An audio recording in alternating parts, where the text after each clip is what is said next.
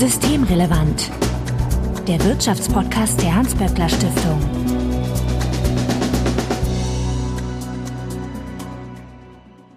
Heute ist Dienstag, der 9. März 2021. Willkommen zur 48. Ausgabe von Systemrelevant. Sebastian Dolin, ich grüße dich. Hallo Marco.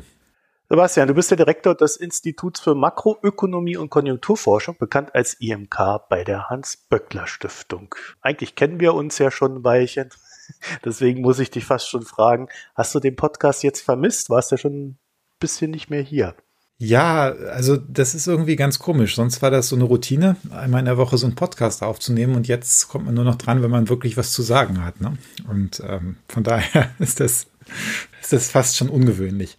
Nee, aber Spaß beiseite. Also klar, ein bisschen vermisst schon. Auf der anderen Seite ist es natürlich auch viel Arbeit, jede Woche einen Podcast aufzunehmen. Und von daher finde ich das so eigentlich angenehmer. Ach ja, ich habe jetzt gedacht, er sagt irgendwas vom Weg. Ich habe dich so vermisst. du, aber Marco, dich, dich kann ich mir immer auf meinen, beim Joggen, weißt du, die Mikroökonomen kann ich ja immer dich hören und ganz nah bei dir sein. Von daher ist das nicht das Problem. Ah, okay.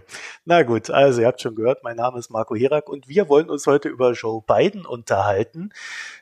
Joe Biden weniger als Person für uns interessant, aber mehr sein konjunkturelles Treiben. Er hat ein Konjunkturpaket ja geschnürt, kann man fast sagen. 1,9 Billionen Dollar will der gute Mann ausgeben. Äh, irgendwie alles in diesem Jahr. Ne? Und das sind rund 10 Prozent des BIPs.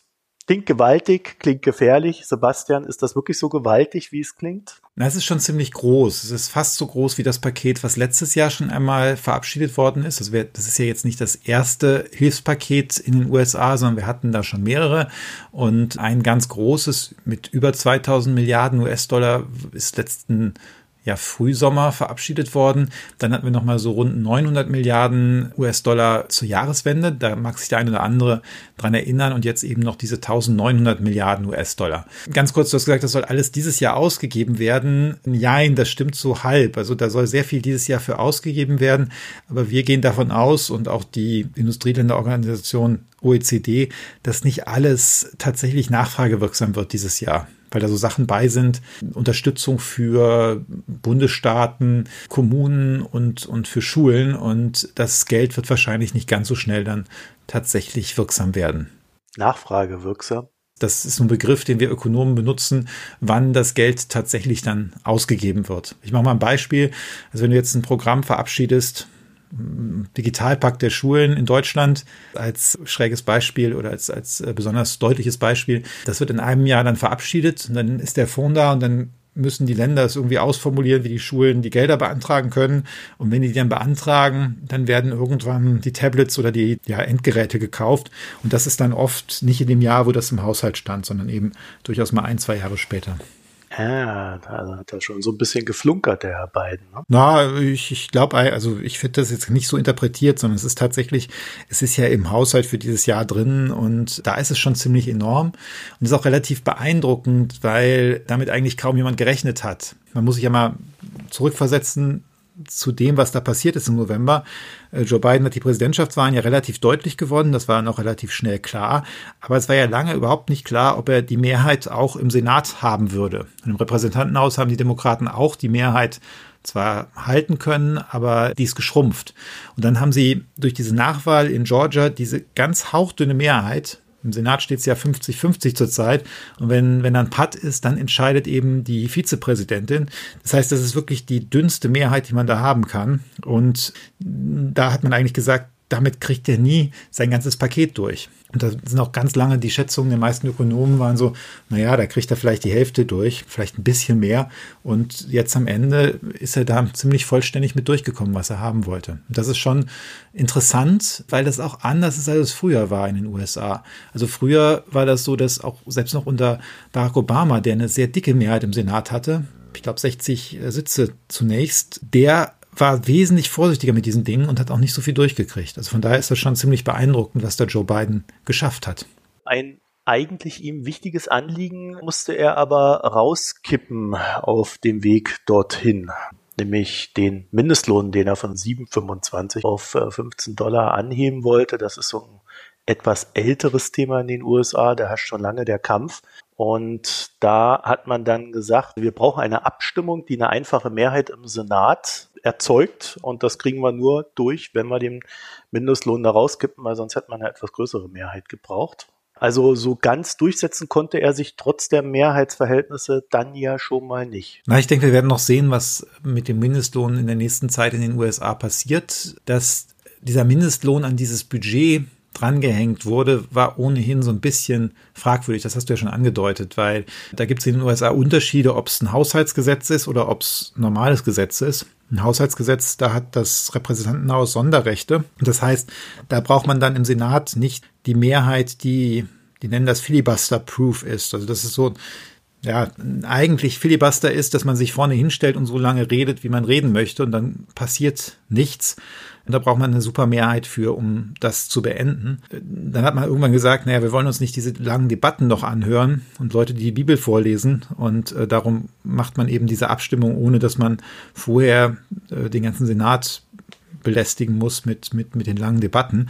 Und darum ist die Supermehrheit bei einigen Gesetzesvorhaben noch da, aber es gilt eben nicht für Haushaltsgesetze. Und da war es von vornherein so ein bisschen fraglich, ob das eigentlich okay ist, diesen Mindestlohn ans Haushaltsgesetz zu hängen.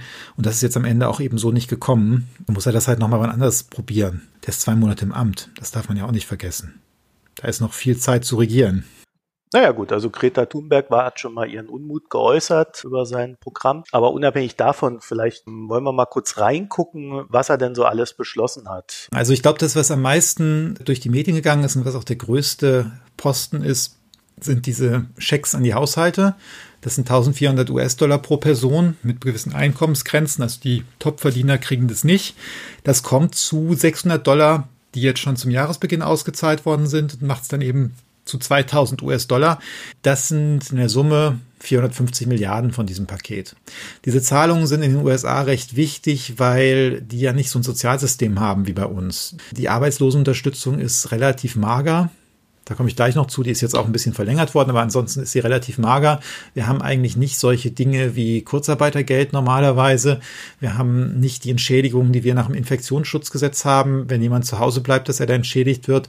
Wir haben auch nicht das, was, was über die Krankenkassen bei uns zum Teil organisiert ist und dann auch gesetzlich sonst für die Zeit davor ist, die Lohnfortzahlung im Krankheitsfall. All diese Dinge gibt es ja manchmal, aber eben nicht in dieser ganzen Breite. Und das heißt, diese Schecks sind eigentlich so ein bisschen ein Pauschalausgleich für die Verluste durch die Corona-Krise. Das ist das, das Größte. Dann ist auch noch ein recht großer Posten die Unterstützungszahlungen für die Bundesstaaten und Kommunen. Das sind so 350 Milliarden US-Dollar. Da muss man wissen, dass viele der Bundesstaaten keine Kredite aufnehmen dürfen für normalen ja, Staatskonsum, also für die Gehälter von Lehrer, Lehrern, Polizisten und so weiter, sondern wenn da eine Krise kommt, dann sind die gezwungen, gleich Leute rauszusetzen und zu kürzen. Und um das zu verhindern, gibt es dann eben Mittel für die Bundesstaaten und Kommunen. Der dritte große Posten ist die Verlängerung von so einer Aufstockung der Arbeitslosenversicherung bis über den Sommer hinaus jetzt. Das wäre sonst ausgelaufen. Das sind 300 Milliarden. Dann haben wir 180 Milliarden für eine Covid-19-Impfkampagne und alles Mögliche, was da so dranhängt. Und dann 155 Milliarden für Investitionen in Bildung und Verkehr. Da gehören zum Beispiel zu Maßnahmen, um die Schulen jetzt wieder sicher öffnen zu können. An der Stelle muss man wissen, dass in vielen Teilen der USA tatsächlich die Schulen seit der ersten Welle geschlossen waren. Also äh, das ist anders als bei uns in Deutschland. Wir hatten ja im Grunde im letzten Frühjahr die, diese Schulschließung. Dann hatten wir bis ja, im Grunde bis zu den Weihnachtsferien, bis kurz vor den Weihnachtsferien eigentlich weitgehend offene Schulen. Und das war in den USA eben anders und dafür wird jetzt auch nochmal der Geld auf den Tisch gelegt. So, dann noch ein bisschen was über Krankenversicherung, Hilfe für kleine Unternehmen. Und wenn man das alles zusammen addiert, dann sind wir eben bei diesen etwas über 1900 Milliarden. Es ist jetzt irgendwie so eine Diskussion entbrannt bei dem ganzen Paket, ob das in der Form überhaupt sinnvoll ist zu tun. Was wäre denn da so dein Eindruck zu dem Ganzen. Also für mich klingt das jetzt, äh, um es vorwegzunehmen, erstmal so ganz sinnvoll. Ne? Man gibt den Leuten, die kein Geld haben, Geld, äh, hat da eine Einkommensgrenze, äh, die das heißt, es trifft eh nur Leute, die es wahrscheinlich eh ausgeben. Die Schulen brauchen das Geld. Also wenn man da in das Schulsystem reinguckt in den USA, das ist ja eh eine Katastrophe. Also sie sind komplett unterfinanziert, was die öffentlichen Schulen betrifft. Ja, und auch so Sachen wie Impfstoffauslieferung, äh, Testen und so weiter, das hätte man ja eh ausgeben müssen, das Geld. Ne?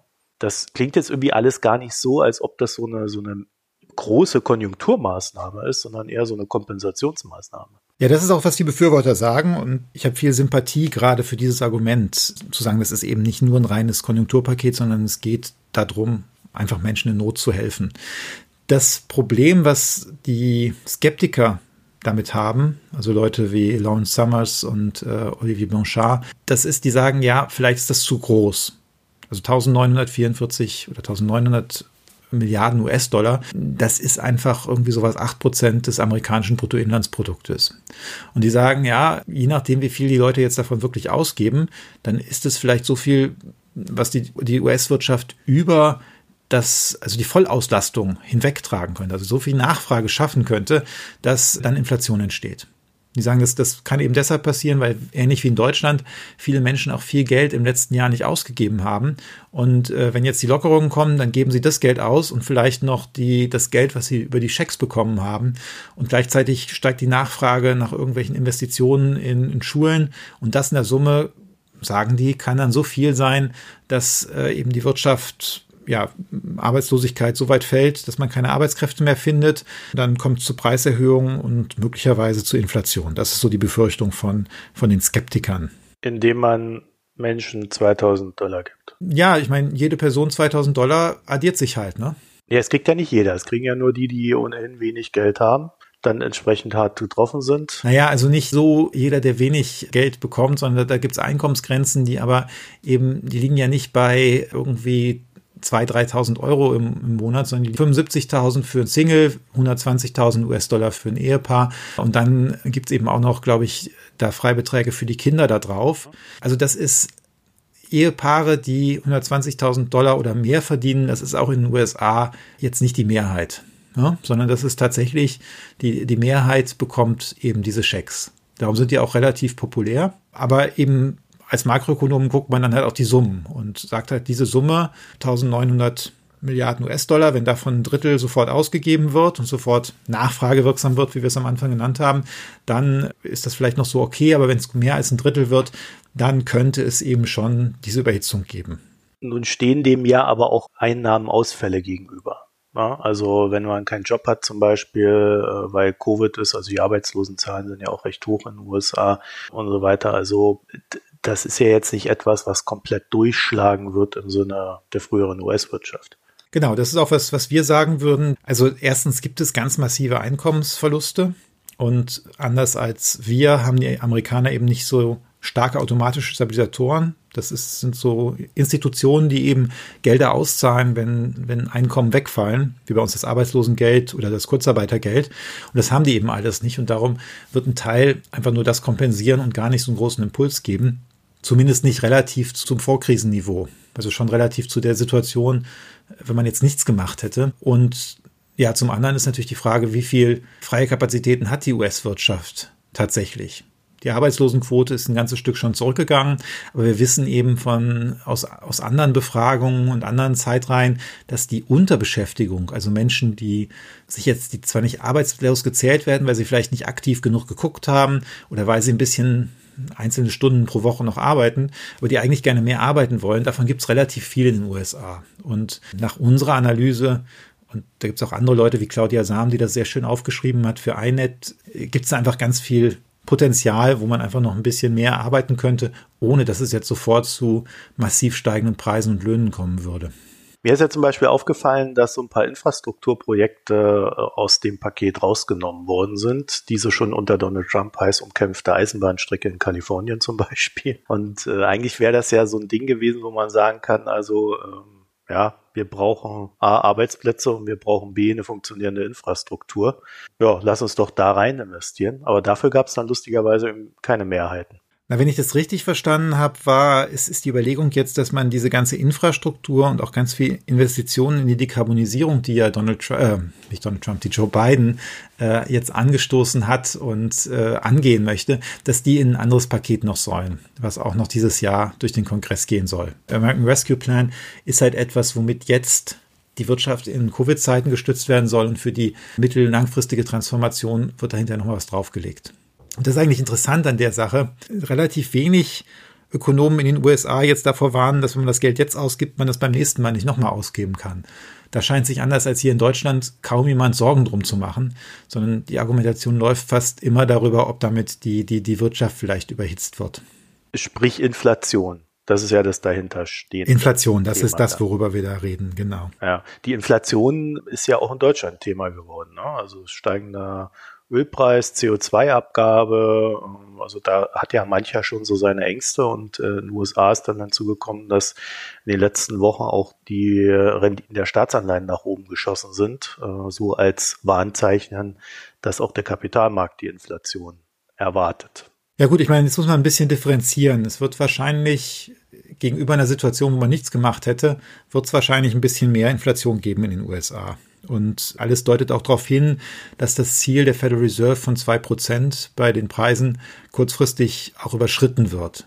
Nur, das ist im Zweifel nicht so tragisch, weil erstens äh, wir auch jetzt lange Zeit dahinter zurückgeblieben sind und äh, außerdem die Fed auch gesagt hat, sie wird es akzeptieren für eine gewisse Zeit und auch, ja, eigentlich wenig darauf hindeutet, dass es dauerhaft darüber läuft. Also die Simulationen, die wir gemacht haben, die geben da schon so einen gewissen Schub an, aber danach fällt die Inflation auch wieder unter das Niveau, was die Fed anpeilt.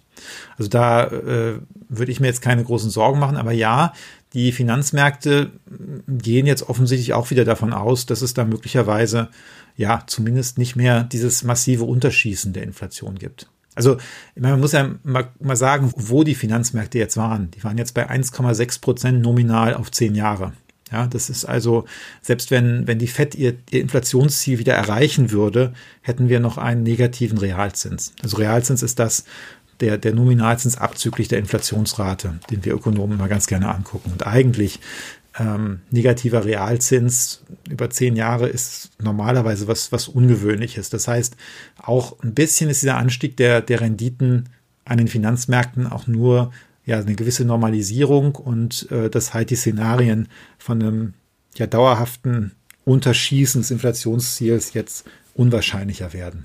Wäre ja gar nicht so schlecht, wenn es eine gewisse Inflation gibt, weil die ja dann bei der höheren Schuldenbelastung, die ja jetzt entsteht, auch für eine gewisse Entschuldung auch wieder sorgt. Genau. Ich glaube, dass es halt an sich kein besonders gesunder Zustand ist, wenn die Inflationsrate dauernd unterschossen wird, wenn sie deutlich unter zwei Prozent liegt und dafür auch die, die, die Zinsen auf Staatsanleihen bei Null oder wie in Deutschland sogar darunter liegen.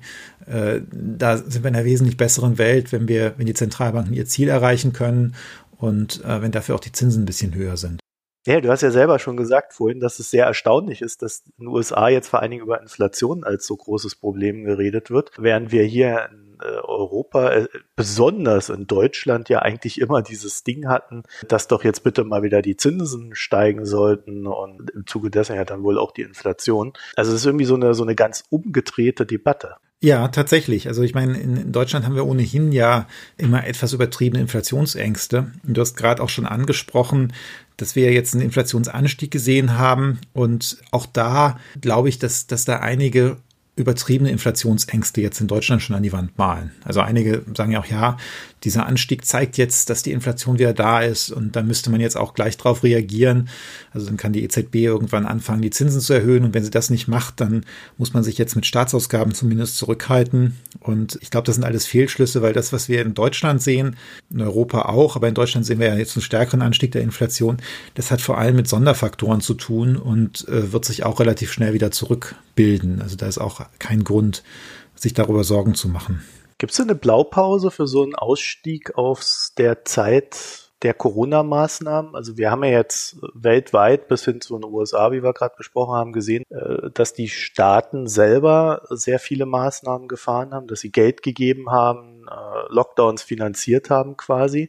Und wenn wir jetzt mit den Impfungen dann wieder so in diese Phase reinkommen, wo man sagen kann, okay, jetzt sollte sich's normalisieren, ja, dann müsste man ja diese Politik nicht nur zurückfahren, sondern auch die Notenbanken müssten dann irgendwie gucken, dass sie die Märkte beruhigt halten. Ja gut, ich meine, das sind ja jetzt zwei unterschiedliche Dinge, die Fiskalpolitik und die Geldpolitik. Die Fiskalpolitik muss halt so lange im Grunde noch unterstützen, bis man wieder auf einem vernünftigen Wachstumspfad ist und auch im Grunde wieder den Vorkrisenpfad erreicht hat. Wenn man jetzt nicht rabiat kürzt, sehe ich da eigentlich kein Problem, dass das auch relativ gut so funktioniert, weil wir haben ja ganz viele der, der Hilfen, die jetzt verabschiedet worden sind, sind ja tatsächlich Einmalhilfen oder sogar Hilfen, die an die Wirtschaftslage gekoppelt sind. Also die ganzen Soforthilfen, das ist ja im Grunde eine teilweise Erstattung der Umsatzausfälle. Und sobald jetzt die Kontaktbeschränkungen aufgehoben sind und die Leute wieder ins Restaurant gehen oder wieder auf die Konzerte gehen, mag jetzt ein bisschen dauern, mag nicht sofort kommen, aber dann werden ja diese Soforthilfen auch automatisch wieder verschwinden und abschmelzen. Oder auch das Geld, was für Kurzarbeit ausgegeben worden ist. Ja, sobald die Wirtschaft wieder normal läuft, haben wir keine Kurzarbeit, dann ist, wird das Geld auch nicht mehr ausgegeben. Also das läuft eigentlich ganz, ganz normal. Die, die Zentralbanken müssen halt aufpassen, dass da jetzt nicht zu schnell quasi die Finanzmärkte äh, darauf setzen, dass, dass da die Inflation wiederkommt und die Zinsen dann hochlaufen. Also zum Beispiel, wenn das jetzt, wir haben ja auch einen Anstieg der Zinsen in Europa gesehen, weil in den USA die Zinsen gestiegen sind, das ist eigentlich recht häufig so. Da ist einfach, muss, muss möglicherweise die EZB an irgendeinem Punkt nochmal intervenieren und nochmal ein paar Anleihen aufkaufen, weil das ist natürlich nicht das, was Europa braucht. Die USA geben das Geld aus. Äh, dort nähert sich die Wirtschaft der Vollauslastung, wie man das definiert. Und die Zinsen steigen in Europa, wo das nicht der Fall ist. Das wäre kontraproduktiv, weil das würde dann hier die Erholung ausbremsen. Und das deutet eigentlich darauf hin, dass, dass da, ja, es eigentlich gut wäre, wenn die Europäer auch so ein bisschen im Gleichschritt mit den USA marschieren würden. Oder alternativ kann halt die Europäische Zentralbank eingreifen. Aber das ist, glaube ich, eher die zweitbeste Lösung zurzeit. Wir sind natürlich wieder mal sehr eurozentristisch hier, aber einer der großen Profiteure von diesem Konjunkturpaket in den USA könnte ja tatsächlich China sein, weil wenn der US-Bürger etwas kauft, dann wird das ja meistens dort produziert. Ja, das kommt jetzt so ein bisschen drauf an, was der US-Bürger oder die US-Bürgerin kauft mit dem Scheck. Die Schecks gehen übrigens auch an Frauen. Entschuldigung. Also, ja klar, die, also China und der Rest der Welt kann auch davon profitieren. Das zeigen jetzt auch Simulationen von der OECD, dass die rechnen mit einem Plus von einem Prozent für die, für die Weltwirtschaft dieses Jahr. Allerdings ist die Frage, wie viel die Amerikaner, Amerikanerinnen jetzt ausgeben für Importgüter und wie viel sie im Inland ausgeben. Aber es ist ja auch plausibel zu sagen, jetzt, wenn die Kontaktbeschränkungen fallen, dann geht man einfach mal lieber noch mal ein paar Mal mehr ins Restaurant oder macht vielleicht ein bisschen Urlaub. Und die Amerikaner machen sehr gerne im Inland Urlaub. Das heißt, das würde der US-Wirtschaft dann zugutekommen.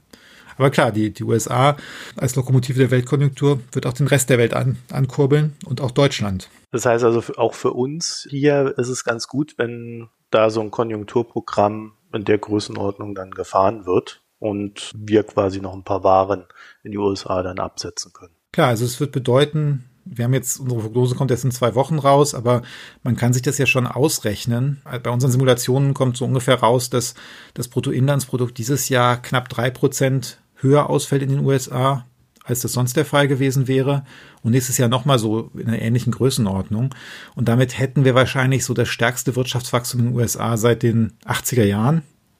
Und klar, davon profitiert auch Deutschland. Deutschland exportiert viele Maschinen, Kfz-Teile, aber auch Autos in die USA und davon profitiert dann unsere Exportwirtschaft.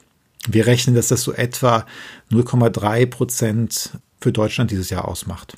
Oh, das ist ja gar nicht mal so wenig. Ist nicht super, super viel, aber ist auch nicht so wenig. Ne? Ja. Wir hatten Jahre, wo, wo wir anderthalb Prozent Wachstum hatten. Da sind 0,3 Prozentpunkte schon recht viel.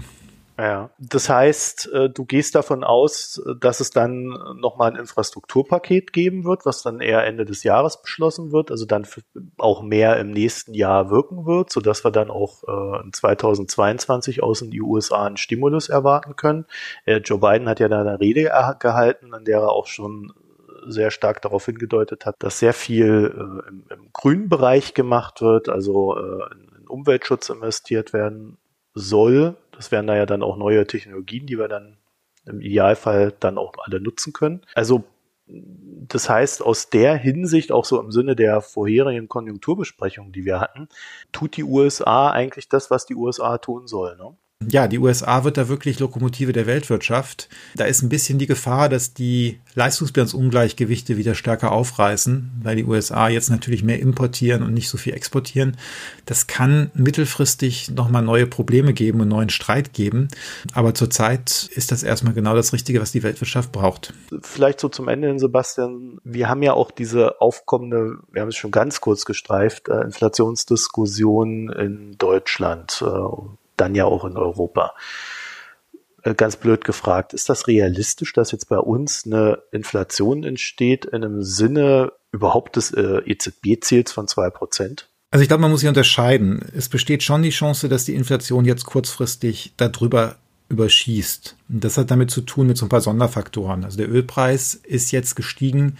Ich erinnere mal daran, vor etwas weniger als einem Jahr auf dem Höhepunkt der Corona-Krise war der Ölpreis bei 20 US-Dollar, jetzt ist er bei über 60. Ja, und da wir Inflation immer zum Vorjahr messen, ist das etwas, was dann direkt in Inflationsraten auftaucht. Wir haben dann in der zweiten Jahreshälfte noch die, diesen Faktor, dass Deutschland letztes Jahr die Mehrwertsteuer gesenkt hatte. Und dieses Jahr ist sie wieder normal. Das heißt, da haben wir dann auch, das misst dann natürlich die Inflationsrate quasi mit. Und da Deutschland ein relativ großer Anteil der Eurozone ist, ist es nicht auszuschließen, dass dann auch die EZB oder die Eurozoneninflation über diese 2%-Marke ja, schießt, ist übertrieben, aber darüber läuft und ein paar Monate darüber liegt.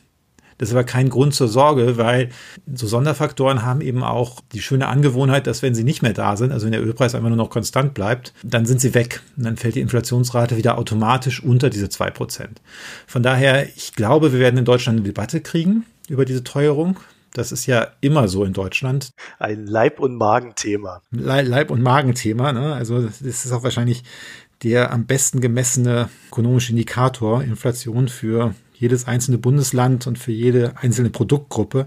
Sonst wissen wir nirgendwo, wo, wo, was, was so, so im Detail passiert. Nur, das ist eben eine vorübergehende Sache, wo man sich eigentlich gar nicht drum kümmern muss sondern das, das geht vorbei.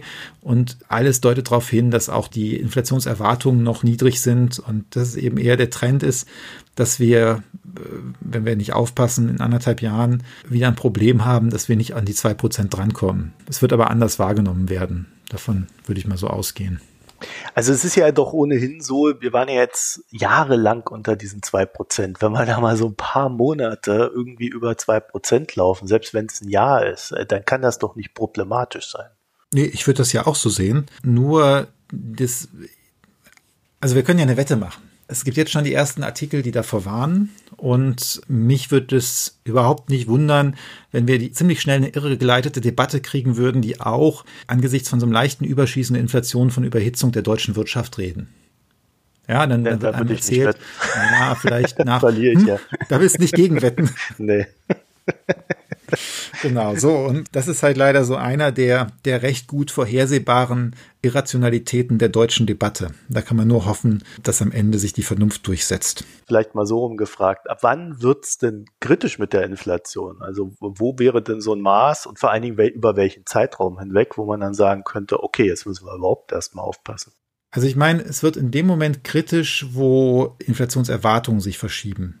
Also man beobachten kann, dass die Menschen oder auch die Finanzmärkte mittelfristig erwarten, dass die Preise steigen könnten ne, oder dass die Preise stärker steigen können. So die Erfahrung ist, dass das nicht passiert, wenn mal einmal die Inflationsrate ein paar Monate überschießt. Ich erinnere mal ganz kurz so vor der Beginn der, oder am Beginn der Krise 2008, 2009 hatten wir in der Spitze Inflationsraten, die nahe an vier Prozent waren. Das war vor allem der Ölpreis, der damals massiv in die Höhe geschossen ist. Das hat überhaupt nichts mit den Inflationserwartungen gemacht. Das heißt, eigentlich kritisch wird es, wenn diese Kerninflationsrate, also die Inflationsrate, wo man Energie, schwankungsanfällige Nahrungsmittel und dann Alkohol und Tabak, weil da viel Steuern drauf liegen, wenn man die rausgerechnet hat, wenn die dauerhaft deutlich über zwei Prozent laufen, dann wird's, dann wird's problematisch. Aber da sind wir sehr, sehr weit von entfernt. Du hast es eben schon richtig gesagt. Wir waren ganz lange Zeit immer jetzt darunter. Und diese Kerninflationsrate, die lag eigentlich seit 2014 oder so im Schnitt bei einem Prozent. Also bei der Hälfte von dem, was die EZB eigentlich haben wollte. Und die Inflationserwartungen lagen auch ähnlich niedrig. Von daher, da muss, da muss echt schon einiges passieren, bevor das wirklich ein Problem wird. Und dem gegenüber steht ja dann auch jetzt eine Phase, in der wir, naja, so eine gewisse Realität erleben werden. Ne? Also wenn wir mit den Impfungen dann aus dieser äh, Covid-Phase rauskommen, dann wird man ja tatsächlich auch erst sehen, welche Unternehmen überleben, wie viele Arbeitslose haben wir dann danach wirklich, was konnte erhalten werden und wie findet sich das neu. Also ich glaube, um das realistisch einzuschätzen, da müssen wir aber nochmal zwölf Monate dann in die Zukunft gehen. Ja, klar. Wir werden jetzt durch diese ganze Covid-Krise ein paar Faktoren haben, die einfach auch, was ich eben gesagt habe, Sonderfaktoren, Einmalfaktoren sind. Also ein Beispiel, wer jetzt schon beim Friseur war, hat vielleicht erlebt, dass man da irgendwelche Einmalumhänge bekommt und äh, Sonderhygienemaßnahmen und dafür auch einen Aufpreis zahlen muss. Das sieht man jetzt auch in den, in den Statistiken. Also Friseurdienstleistungen sind ein Stück teurer geworden, weil das da quasi mit auftaucht. Aber das ist ja jetzt nicht das, wo du sagst, naja, weil dieses Jahr da 1,50 Euro auf den Haarschnitt draufgekommen sind, dann werden die das nächstes Jahr auch nochmal 1,50 Euro zusätzlich drauflegen. Und das müsste ja passieren für die Inflation. Im Gegenteil, ich würde eher damit rechnen, dass wenn tatsächlich die Leute weitgehend durchgeimpft sind, dass wir vielleicht dann und auch, auch die ganzen Friseure, Friseurinnen, wenn die, wenn die geimpft sind, dass man dann vielleicht auch auf diese Umhänge da wieder verzichten kann. Vielleicht äh, nehmen sie dann den Preis nicht zurück, aber es ist ja manchmal auch, auch wirklich äh, einzeln aufgelistet auf der Rechnung. Ne? Aber selbst wenn sie es nicht zurücknehmen, hat man dann eben keine Inflation mehr. Und das, das Problem hat sich eben gegeben. Und da gibt es relativ viele Dinge, die, die wahrscheinlich, wenn wir tatsächlich hoffentlich die Pandemie irgendwie überwunden haben, die dann auch wieder verschwinden werden.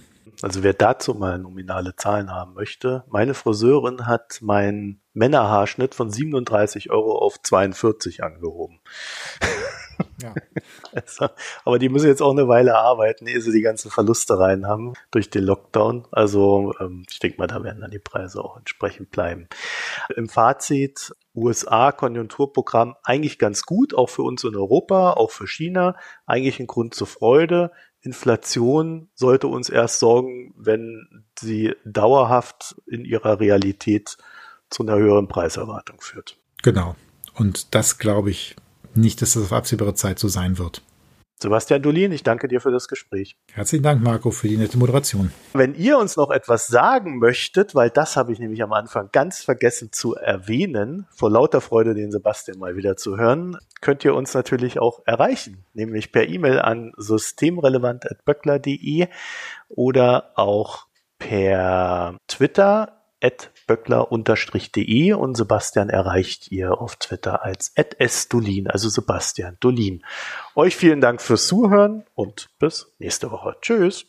Danke, tschüss. Das war Systemrelevant, der Wirtschaftspodcast der Hans-Böckler Stiftung.